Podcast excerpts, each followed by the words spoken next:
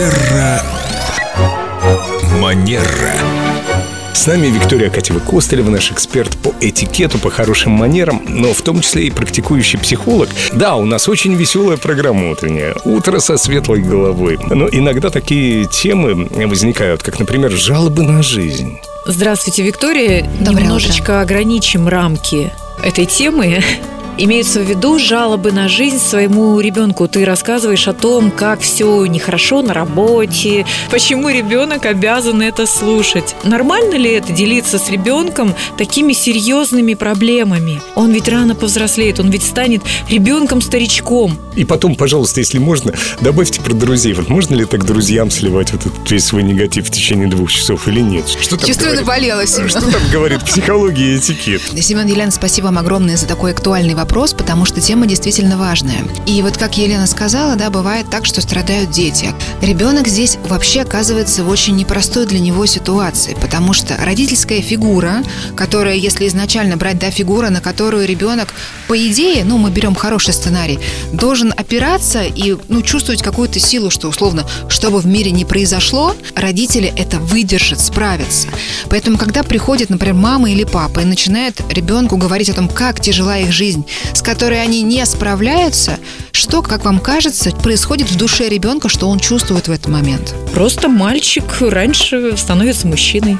К сожалению, становится мужчиной, и раньше он взрослеет, через очень трудновыносимые для него переживания. То есть это как бы изначально противоестественно, когда ребенок начинает вдруг занимать родительскую функцию, условно, мама, я тебе позабочусь, мама, я тебя спасу, мама, давай дам тебе совет. Происходит такой перевертыш. Там, где ребенок должен быть ребенком и знать, что мама справится и папа справится, да, по идее, ребенок говорит, я справлюсь, мама, ты не переживай. Извините, Да. маме действительно сложно, и, может быть, у нее даже нет времени не то что на психолога, на часовую встречу с подругой раз в неделю. экономя, например, время или деньги, да, у всех разные ситуации, на специалисте, к которому ты можешь прийти, поделиться и получить облегчение, используя для этого ребенка.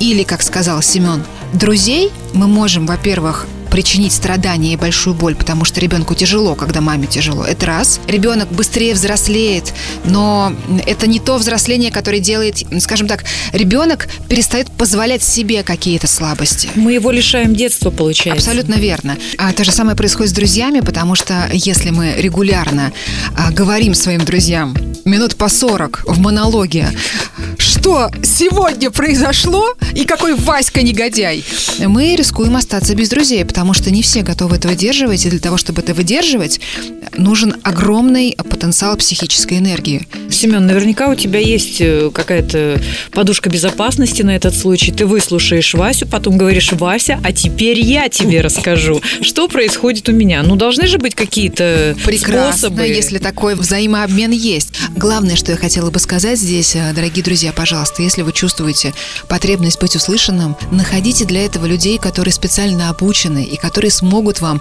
по-настоящему оказать поддержку, потому что цена внимания детей или друзей может быть слишком высока. Ну, проще говоря, давайте не будем портить жизнь детям и друзьям.